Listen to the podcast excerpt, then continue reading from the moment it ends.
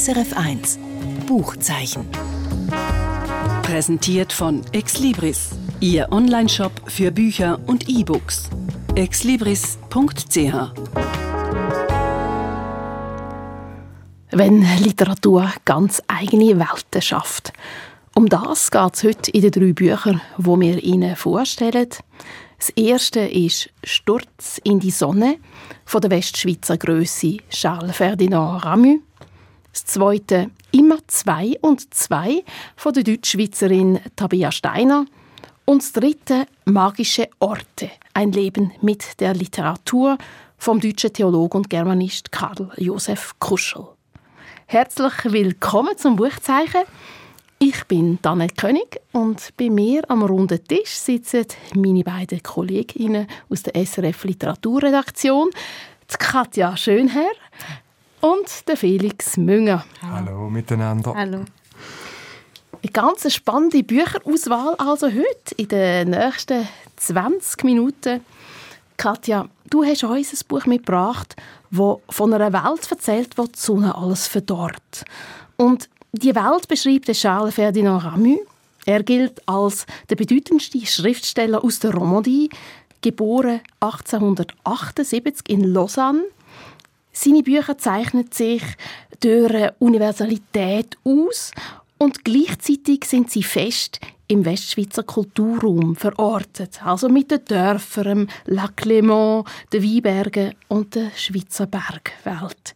Und jetzt kommt morgen von ihm ein 100 Jahre alter Text raus, Présence de la mort, und zwar zum ersten Mal auf Deutsch unter dem Titel Sturz in die Sonne. Warum ausgerechnet jetzt? Das ist der Klimaroman der Stunde. 100 Jahre alt und hochaktuell. Da muss man schon ein bisschen erklären, mhm. das mit dem Klimaroman der Stunde. Mhm. Also es fängt damit an, dass es einen Gravitationsunfall im Weltall gab. Das haben äh, Wissenschaftler äh, gesehen und beobachten jetzt, dass innerhalb von wenigen Wochen die Erde in die Sonne stürzen wird. Also das ist die Ausgangslage. Diese Botschaft geht um die Welt. Die Erde wird verglühen. Es bleiben nur noch wenige Wochen.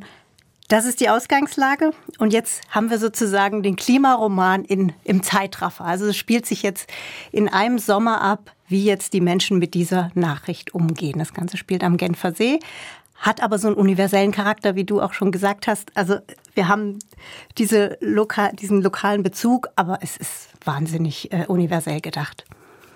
Ja, und wie gehen denn die Leute mit dem um? Also sie wissen, ja, jetzt geht es zu Ende. Zwei bis drei Wochen ist überschaubar. Das ist einfach genau das, äh, was das Ganze so aktuell macht. Ähm, erstmal ignorieren sie es komplett. Also das, da wird, werden die Schultern gezuckt und komplett ignoriert. Das wird wie, wenn wir es heute sagen würden, für, für Fake News gehalten. Ähm, und der nächste Schritt, als sie merken, hm, es wird wirklich immer heißer, ähm, ist dann der, dass sie es versuchen, sich schön zu reden. Also, na gut, dann können wir öfter baden gehen, der Wein wird gut werden und so weiter. Und dann steigert sich natürlich die Katastrophe dann. Ähm, als sie wirklich merken, okay, die Gletscher schmelzen, wir haben erst immer mehr Wasser, dann äh, immer weniger. Es gehen die Verteilkämpfe um Wasser und Nahrung los. Die Leute flüchten oder umgekehrt mauern sich komplett ein. Also die ganze soziale Ordnung zerfällt. Das, das ist so dieses Katastrophenpanorama, das er da zeichnet. Und wenn ich richtig verstanden habe, das alles in zwei Wochen? Nein, es sind nicht zwei Wochen. Also er hat nie eine genaue Zeitangabe. Ähm, wir wissen, es spielt in so einem Sommer. Also über mehrere Wochen äh, zieht sich's hin und deshalb sage ich so, es ist ein Zeitraffer äh, von dem, was uns vielleicht bevorsteht. Es ist ja, wenn ein Modell jetzt für die Gegenwart, könnte man sagen, also bei uns geht es nicht um ein paar Wochen, sondern um vielleicht Jahrzehnte, aber ähm, da gibt es ja auch ganz unterschiedliche Arten, damit umzugehen, mit der bevorstehenden Apokalypse, wenn es denn eine ist. Äh, ja, das, das Ignorieren finde ich eben das genau. Spannende genau. am Anfang. Wie, wie, wie ist denn er auf das gekommen? Das ist auch interessant. Äh, und zwar im, im, es gab 1921 einen Hitzesommer. Da wurden Ende Juli in Genf mal 38,3 Grad gemessen. Jetzt äh, letzten Sommer wurden in Genf 38,5 Grad gemessen. ähm, also wir sind da schon drüber hinaus, aber für damals war das wirklich so ein äh, Jahrhundertereignis, dieser heiße Sommer. Ähm, und, und Rami hat das total beschäftigt, diese Frage, was machen wir denn jetzt, ähm, wenn, wenn es auf, wenn es immer so heiß bleibt. Also wie gehen wir damit um? Also äh, diese Hitze, wenn die ein, ein nicht endender Zustand ist, das hat ihn damals inspiriert. An Klimaerwärmung hatte er da noch nicht äh, gedacht. Also deshalb, das ist das, was wir jetzt heute reinlesen. Bei ihm war es damals ein ein Sommerereignis, was, was ihn inspiriert hat. Der große Unterschied zu heute ist natürlich der, dass die, das ist ja ein Gravitationsunfall, genau. hast du ganz am mhm. Anfang gesagt. Also Menschen können genau. eigentlich nichts dafür. Das ist irgendetwas Physikalisches, genau. wo glaube gar nicht möglich ist, aber egal, in der Literatur darf alles. Und äh, heute ist es ja so, dass der Klimawandel zu einem guten Teil Menschen verursacht ist und da tut ja doch die Optionen, die Handlungsoptionen der Menschen verändern. Also wenn ich etwas da ändern kann an der Apokalypse oder wenn ich nichts machen kann. Genau, und das finde ich aber auch noch das Beängstigende an dem Buch, weil die Leute hier in dem Buch, die können nichts dafür.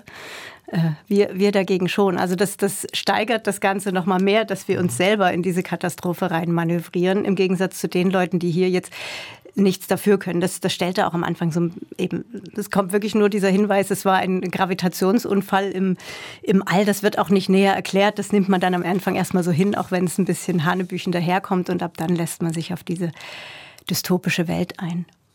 Aber das äh, Auszeichnende ist ja, dass er eigentlich das Szenario schon vor 100 Jahren entworfen hat. Oder?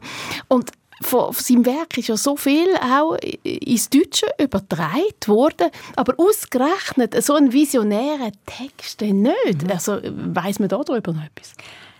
Um es kurz zu sagen, das Buch ist damals komplett gefloppt. Also es ist, äh, äh, es ist, er war damals schon ein renommierter Autor und es ist das Buch von ihm, was am wenigsten besprochen wurde und wenn es besprochen wurde, dann wirklich verrissen. Also das ist schon der Grund, weshalb es nicht übersetzt wurde. Dass es jetzt so lang gedauert hat, ist wieder eine andere Geschichte. Aber jetzt hat man einfach gemerkt, um das Werk kommt man nicht drum rum, weil das ist jetzt so hochaktuell und es ist auch eine Chance, äh, äh in der deutschsprachigen Schweiz Ramü nochmal neu kennenzulernen. Ne? Aber sag, wieso ist denn das in der Luft zerrissen worden? Das klingt ja gut. ja. Das ist... Ähm, es ist auch heute nicht leicht zu lesen. Also er hat einen sehr avantgardistischen Stil. Ja? Also es ist kein klassischer Roman, wo wir jetzt zwei, drei Figuren von vorne bis hinten folgen würden, mit denen wir uns identifizieren können. Das passiert nicht, sondern das sind immer so einzelne Szenen so einzelne Mosaiksteine. Also da zoomt er mal ins Leben von einem Winzer, mal ins Leben von einem Mechaniker, mal sind wir bei einem Piloten. Das heißt, wir wechseln immer die Perspektive. Damit müssen wir erstmal klarkommen beim Lesen. Das Zweite ist, es ist auch ein stilistisch komplettes Gemisch, ein riesiges Potpourri. Also am Anfang ist es mal so, am, Anfang und am Schluss muss ich sagen, äh, so ein fast biblischer Ton, dann dann wird er sehr umgangssprachlich, mündlich, derb. Dann wechselt er ständig die Zeitform. Ähm, ähm, ja, also hat auch viele Wiederholungen drin. Also also das, das, dann kommt noch dazu, man weiß auch nicht, wer der Erzähler ist. Der ist mal so ein bisschen Teil davon, mal äh, beobachtet er alles. Also dieses Chaos, was sich in der Handlung ergibt, dieses hat er dann auch in die Sprache gebracht. Und das heißt, ähm, das, vor 100 Jahren konnten die Leute damit wahrscheinlich noch weniger anfangen als heute. Aber es ist auch heute kein Buch, was man mal eben schnell wegliest. Man muss das schon konzentriert lesen dann ist natürlich das auch extrem anspruchsvoll äh, ins Deutsche zu übertragen. Genau das. Aber das macht es jetzt auch wieder sehr modern, weil äh, es ein junger Übersetzer, Steven Wies, hat es übersetzt. Ähm, und er hat sich dafür entschieden, diese, diese absichtlich ja, auch, also bei Rami, ihm geht es ganz viel um den Rhythmus und er macht dann auch mit Absicht mal grammatikalische Fehler einfach zugunsten des, des, des Rhythmuses. Und ähm, Stephen Wies hat sich da entschieden, nicht zu glätten und auch nicht nachzuerzählen und auch mal äh, schiefe Bilder einfach stehen zu lassen und quasi nicht nachzubearbeiten, sondern versucht wirklich die Holprigkeit, die da auch in dieser Sprache drinsteckt, ähm, mit zu übersetzen. Ich finde, das ist ihm wirklich gut gelungen. Also das hat er sehr souverän gemeistert. Aber kannst du das Buch irgendwie noch von der Handlung her oder von der Figur her uns ein bisschen entschlüsseln, dass wir so ein einen Eindruck bekommen? Es gibt wirklich keine konkreten Figuren, die ich in, in, in Erinnerung habe. Ähm, oder, also es sind einfach zu viele und man zoomt auch zu kurz rein, als dass man sich äh, lange mit denen beschäftigen würde. Eben, wir sehen dann mal wie ein so, ein so ein Verwalter ist das, glaube ich, der das Thema so ignoriert und später ein Pilot, der sich dafür entscheidet, ähm, hochzufliegen, weil er hofft, dass er da oben, dass es ihm da besser geht. Ähm, es sind wirklich diese kurzen Ausschnitte. Was, was mir so hängen geblieben ist, ist einfach auch die Frage mit dem Tod. Die Frage nach dem Tod, wenn ich weiß, er kommt jetzt und er ist unausweichlich wie möchte ich denn dann sterben und mit wem? Diese Frage wird bei mehreren Figuren mal so aufgerollt, dass man klärt, ja, in welcher Konstellation will man denn jetzt diesem, diesem Untergang entgegengehen? Das äh, hat mich sehr angesprochen. Ja, und dann, wie du jetzt das erwähnt hast mit dem Pilot, wie kann man auch äh, dieser Situation vielleicht noch entkommen, oder? Mhm. Ich, das fand ich eine schöne Stelle im Buch, das, ich kann sie jetzt nicht zitieren äh, oder nur, nur aus dem Kopf zitieren. Ähm, es bringen sich viele Leute auch um äh, und, und eine Stelle war eben aus Angst, also die Leute bringen sich um aus Angst vor dem Tod, ne? Oder aus Angst vor dem Tod gehen sie in den Tod. Das war so wieder was, wo man diesen universellen Charakter von dem, was Ramü schreibt, so gespürt hat, dass man da so Sätze hat, die einfach so eine allgemeine Gültigkeit haben. Ja, und da so existenzialistische Sätze, die einem eigentlich ins Leben zurückwerfen. Und von denen hat es einige in dem Text, wo du hast müssen mit dem mhm. Bleistift unterstreichen. Auf jeden Fall. Äh, äh, es klingt jetzt schon nach sehr schwerer Kost. Was ist denn so das Gefühl, wenn man denn da durch ist, oder der Sturz in die Sonne? Ah, du, es, ist, es, es macht schon Angst. Ein also, Schnaps? Einfach, es ist 100 Jahre alt und, und er äh, auch das mit der Gletscherschmelze, das, das fand ich so, das, das ist ja so modern, dieses Thema, ja, so heutig. Und dann zu merken, ja, die Leute können nichts dafür, wir hätten selber die Mittel in der Hand, aber äh, sind einfach viel träger als die Leute, die es hier in diesem einen Sommer sein müssen, weil es viel schneller geht. Es ist schon beängstigend, aber dafür ist Literatur auch da, uns, uns was zu zeigen. Und was hat das bei dir als Leserin ausgelöst? Also im Sinn von Aktivismus, hey, da müssen wir jetzt dagegen steuern? Oder eher, ich klappe jetzt das Buch zu und verstecke es ganz weit äh, in meiner Bibliothek? Ich habe es eher so ein bisschen, ja, fachfraulich gesehen, weil ich mich jetzt schon länger mit Klimafiktion beschäftige und irgendwie auch gesehen habe, wie viele Debütantinnen äh, sich mit, mit Klimathemen befassen, einfach weil es gerade junge Menschen einfach auch so so viel mehr angeht noch, oder nicht viel mehr angeht, aber ihnen natürlich viel mehr Angst macht, weil sie viel länger mit den Konsequenzen äh, konfrontiert sein werden. Und da fand ich es eben interessant, in diesem Kontext dieser vielen jungen Autorinnen, die darüber schreiben, jetzt ein 100 Jahre altes Buch dazu zu lesen. Du, und ist es so unabbildlich? Gibt es wirklich den Sturz in die Sonne oder darf man noch hoffen? Er zieht das Katastrophenszenario von vorne bis hinten durch. Mhm. Also, gut, gut. Also, Charles Ferdinand Ramu, Sturz in die Sonne. Aus dem Französischen übersetzt hat es Stephen Weiss. Das Buch hat 200 Seiten und erschienen ist es im Limmat Verlag. Kommen wir zum nächsten Buch, das uns der Felix Münger mitbringt. Es ist der zweite Roman von der Autorin Tabia Steiner. Immer zwei und zwei heißt das Buch. In ihrem ersten Roman Balg erzählt Tabea Steiner von einem Bub auf dem Land, wo um Freiheit und Autonomie kämpft. Felix, ist das eine Thematik, die jetzt auch in ihrem zweiten Buch wieder aufploppt? Ja, also sie bleibt im Roman immer zwei und zwei sicher dem Thema treu. Es geht einmal mehr um Selbstbestimmung. Also wie kann ich als Individuum in einem schwierigen Umfeld mich selber werden. Beim Balg ist es ein Kind, ein Problemkind, ein sogenanntes. Jetzt ist es eine Frau von, sagen wir mal, mittlerem Alter. Erneut geht es auch um verschiedene Familienmodelle, die da literarisch erkundet werden. Im Zentrum steht jetzt äh, die Figur Natalie. Sie ist Mutter von zwei Töchter, die sind etwa sechs Jahre alt und sie ist verheiratet mit ihrem Ehemann Manuel. Das Ganze ist eigentlich ein Familienidyll, aber es gibt ein Problem.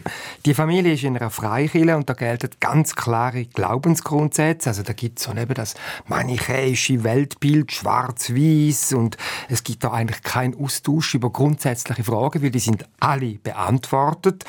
Äh, der Ehemann, also der Manuel, ist ein überzeugter Freikirchler, fühlt sich da auch sehr wohl und Aufgaben und er will auch unbedingt das Kind in dem Geist aufwachsen. Aber Nathalie, die will je länger, je weniger. Sie will ausbrechen, sie sucht nach einem selbstbestimmten Leben. Sie ist äh, Lehrerin und Teilzeit auch Künstlerin und das gibt ihr auch äh, so ein bisschen äh, Aufschub, äh, ein bisschen Schub in den Autonomiebestrebungen.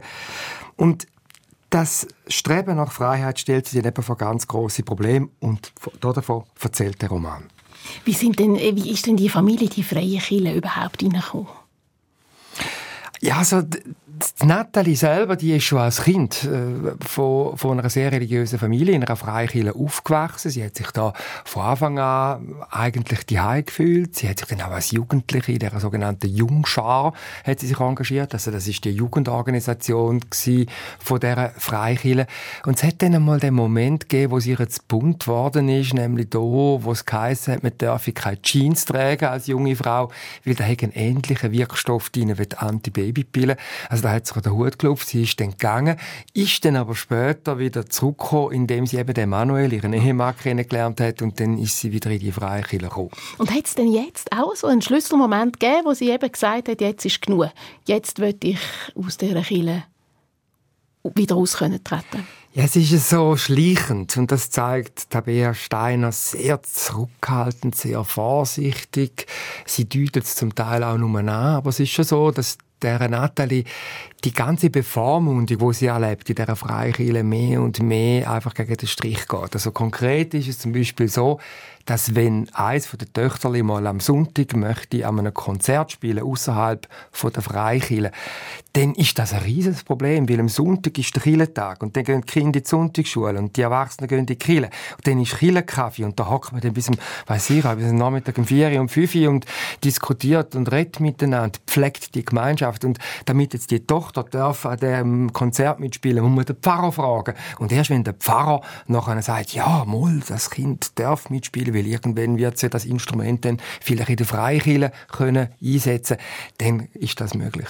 Und äh, es ist auch so, dass zum Beispiel der Pfarrer die Natalie einfach eintreibt, sie müsste da im Gottesdienst auftreten und dann, es gibt ganz einen Haufen solche Bevormundungen, wo einfach die Natalie nicht mehr will. Und dann kommt etwas weiteres dazu, wo dann, würde ich sagen, ausschlaggebend ist, also Natalie verliebt sich in eine andere Frau. Und indem sie ihre lesbische Identität entdeckt, ist natürlich ein riesiges Problem, weil das liegt in, der, in dieser Freikirche absolut nicht drin. Also sie sündigt zweimal. Einerseits, indem sie äh, die Ehe verrät, oder? Und andererseits dann noch mit einer anderen Frau. Also äh, Homosexualität ist natürlich äh, eine Sünde und darf nicht sein. Weil du jetzt äh, verschiedene Glaubensgrundsätze oder auch Bräuche angesprochen hast, wie zum Beispiel keine Jeans tragen. Wie ist denn das dargestellt? Find, von außen wirken ja solche, solche Glaubenssätze oder solche Gedanken ja dann oft abstrus. Wirkt es beängstigend beim Lesen oder findet man es einfach albern?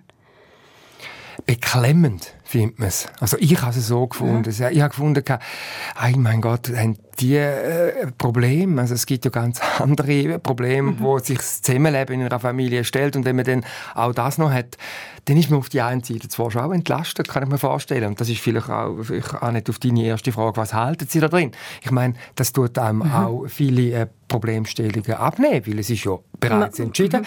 Aber andererseits, ja schon, äh, ich meine, da gibt es einfach Sachen, wo ich mir an den Kopf gelangt habe beim Lesen und dachte, mein Gott, was für eine Enge, was für eine beklemmende Verklemmtheit auch herrscht in dem Milieu. Aber das heißt, der Weg ähm, aus dem herauszufinden, der Kampf um die Autonomie, ist eigentlich ihr innerer Kampf, weil eigentlich von außen halten sie ja nichts in dieser Kirche. Ja, zuerst vielleicht schon auch, oder? Ich meine, eben, sie ist in dieser Kirche sozialisiert worden, sie kennt sich da aus und es hat ja auch noch etwas Angenehmes, wenn man immer weiß, wie der Sonntag so läuft in der Familie. Dann muss man sich nicht um Ausflüge kümmern, keine Ahnung. Also das erzählt jetzt Tabea Steiner so genau nicht. Also das kann man sich dann so zusammenreimen beim, beim Lesen. Sie hat sicher auch einen gewissen, wenn ich würde sagen, Benefit davon, dass sie dabei ist. Aber äh, der wird halt im Vergleich dann immer kleiner, wie sie sich gegen die Bevormundungen zur Wehr setzt, wo sie vor allem durch die Männer auch äh, erlebt. Also ihren Ehemann, der absolut aufgehoben sich fühlt in dieser Kirche und durch äh, den Pfarrer und andere äh, Glaubensgenossen, Genossinnen in dieser Freikirche. Du hast gesagt, einmal ist die Hauptfigur schon ausgebrochen und dann durchs Kennenlernen dieses Partners wieder zurückgegangen. Hat sie damals schon gemerkt, dass das vielleicht nicht der richtige Schritt ist oder hat sie das da gar nicht reflektiert? Da ist es einfach jetzt nicht mehr passt. Und ich glaube, da ist, äh, ihr, ist es Freiheitsstreben gewesen, wobei da erzählt es der Roman nicht so ausführlich. Ein Freiheitsstreben gewesen, wo sich Bahn gebrochen mhm. hat. Und dann ist halt die Rückkehr dann gekommen, äh, über den Ehemann, wo sie geliebt hat, wo ihr vielleicht auch die Form von Familie geboten hat, wo sie hat wollen. Aber wie gesagt, und dann ist es wieder auch bekannt so, ne? Dann ja, ist genau. man wieder im Altbekannten drin. genau, back to the roots. Mhm. Hat dann auch noch familiär äh, Probleme gegeben und so. Also die, ja, die, die, die, die gute Nathalie steht halt sehr allein im Leben. Äh, sie hat, sie muss sich selber behaupten und das stellt sie vor große Schwierigkeiten. Auch, wo sie dann austritt, oder? Ich meine, oder wo sie einfach nicht mehr geht, oder? Wo sie dann äh, von den anderen geschnitten wird. Ihre beste Kollegin, die auch so ein Freikirchen-Mitglied ist, die will sie dann plötzlich nicht mehr als Trauzeugin und das ist natürlich furchtbar. Soziale Ächtung ist dann, ja. Ja, ja, und auch die Verlogenheit auf der einen Seite ist man in einer Glaubensgemeinschaft, wo vordergründig Nächstenliebe und Toleranz mhm. und weiß ich was äh, ganz hoch auf die Fahne sich schreibt, aber auf der anderen Seite, wenn dann jemand nicht ganz stromlinienförmig funktioniert, lässt man die Person dann auch sehr schnell fallen. Man könnte ja eigentlich sagen, das ist ein Freikiller-Roman, der mich jetzt eher überrascht, so vom Thema her. Ähm, wenn man mit Religion oder eben mit Freikirche nicht so viel am Hut hat, was haltet einem da dran, dem Buch? Ja, ich glaube, natürlich handelt der von einer Freikirche, der Roman. Aber letztlich geht es eben um das Grundthema, von der, wo Tabea Steiner ganz offensichtlich umtreibt. Und das ist das Grundthema von der Selbstbestimmung, auch als Frau, hm, wo sich be bewegt in einer patriarchalen Welt. Aber auch als Mann kann man sicher den Roman lesen, als wo die Freikirche dann mehr so eine Übungsanlage ist, eine Kulisse, wo man auch als Chiffre lesen kann für Beengungen, für Prägungen, wo wir vielleicht alle irgendwo erleben in unserem Leben. Die, die heissen dann einfach anders und wo uns vielleicht auch daran hindern, wirklich aufzublühen oder wo es probieren, uns zu hindern, beziehungsweise wo wir einen Kampf um Freiheit müssen führen Und von dem her ist es eine Emanzipationsgeschichte, äh, kann man sehen in dem Roman, wo sich Frauen und Männer weit über die Freikirche aus drin finden könnten. Jetzt haben wir gar nicht darüber geredet, wie Tabea Steiner die Geschichte erzählt. Also gibt es eine spezielle literarische Form dafür? Oder erzählt sie das chronologisch? Kannst du uns das vor Augen führen? Es ist grundsätzlich chronologisch, aber es gibt Rückblenden, immer wieder auch Erinnerungen. Und dann kann man sagen, die Sprache, und das ist sicher eine Qualität von dem Roman, ist es so, dass sie das Geschehen nicht dramatisiert. Also es ist nicht so, dass, da wären wir ja vielleicht versucht, bei dem Thema und bei den Figuren, die die äh, im Roman geschilderte Freikirche Ziele besiedelt, dass man da würde äh, ein bisschen gar steigern und äh, emotionalisieren, boulevardisieren. Das macht sie alles nicht. Sie hat eine Sprache, die aus kurzen, knappen, einfachen, sehr verständlichen Sätzen besteht. Man kann man sagen, ja, das korrespondiert dann auch mit dem einfachen Weltbild, wo in der Freikirche äh, herrscht. Also es gibt ein klares Gut und ein klares Böse. Ähm, es gibt auch unterschiedliche Perspektiven. Also sie erzählt schon vorwiegend von der Natalie, aber sie zeigt zum Teil dann auch Perspektiven von der anderen Figuren. Also wie der Manuel denkt, was es für ihn heißt, was für eine Erschütterung das für ihn ist, dass seine Frau ihn stehen und dann noch mit einer anderen Frau. Und dann die Ambivalenz, dass er dann in seinem Selbstverständnis doch eigentlich noch recht froh ist darum, ist es eine Frau, nicht ein anderer Mann. Weil das hätten dann vielleicht dann auf eine Art Den noch Stolz noch mehr gebrochen. Noch mehr gebrochen. Also es ist, ja, und vielleicht, ich, wie es geschrieben ist, also ein kleines Beispiel. Also Natalie ging einmal durch die Wohnung, goss die Pflanzen. Dann packte sie den Rechner ein, die Hefte, den alten Teller und stieg aufs Fahrrad. Am Friedhof schob sie und hielt bei den Grasen den Schafen an. Die Tiere schauten ihr lange hinterher. Also, das sind sehr kurze Sätze, wo in Pinselstrichen Szenerie zeichnet, wo eine Assoziationen auslösen könnte. Also, man kann sogar sagen, glaube ich, bei dem Roman ist oftmals das, was nicht gesagt wird, ist fast wichtiger als das, was gesagt wird. Also, das, was zwischen den Wörtern und den Sätzen steht, das erschließt mir nachher die Innenwelt von diesen Figuren. Das finde ich ein ganz schönes Schlusswort zu dem Buch von der Tabea Steiner. Immer zwei und zwei. Es hat 208 Seiten und erschienen ist es bei der Edition Bücher lesen. Alle Angaben zu den Büchern finden Sie auch auf srf.ch-audio-buchzeichen. Danke Felix Münger und Sehr Katja Schönherr für das anregende Gespräch. Danke. Danke dir. Und zum Schluss der Buchtipp von mir.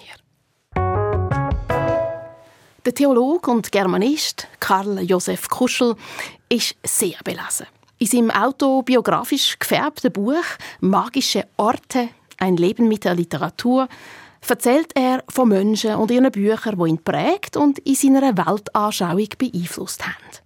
Zum Beispiel die Schachnovelle von Stefan Zweig oder der Romanzero von Heinrich Heine.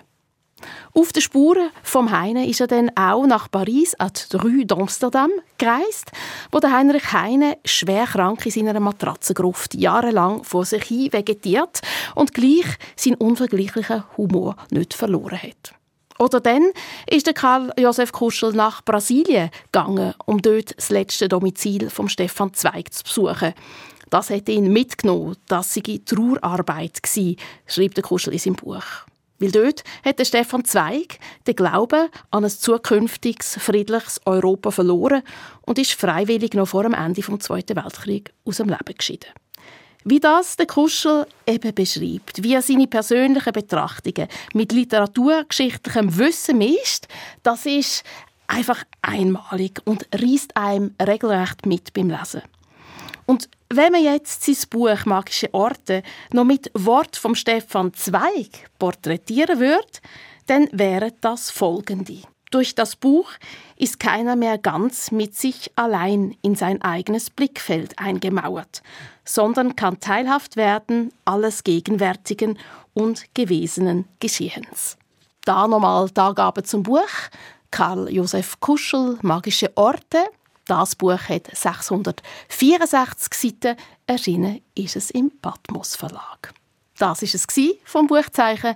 Mein Name Annette König. SRF 1 Buchzeichen. Präsentiert von Exlibris, Ihr Onlineshop für Bücher und E-Books. exlibris.ch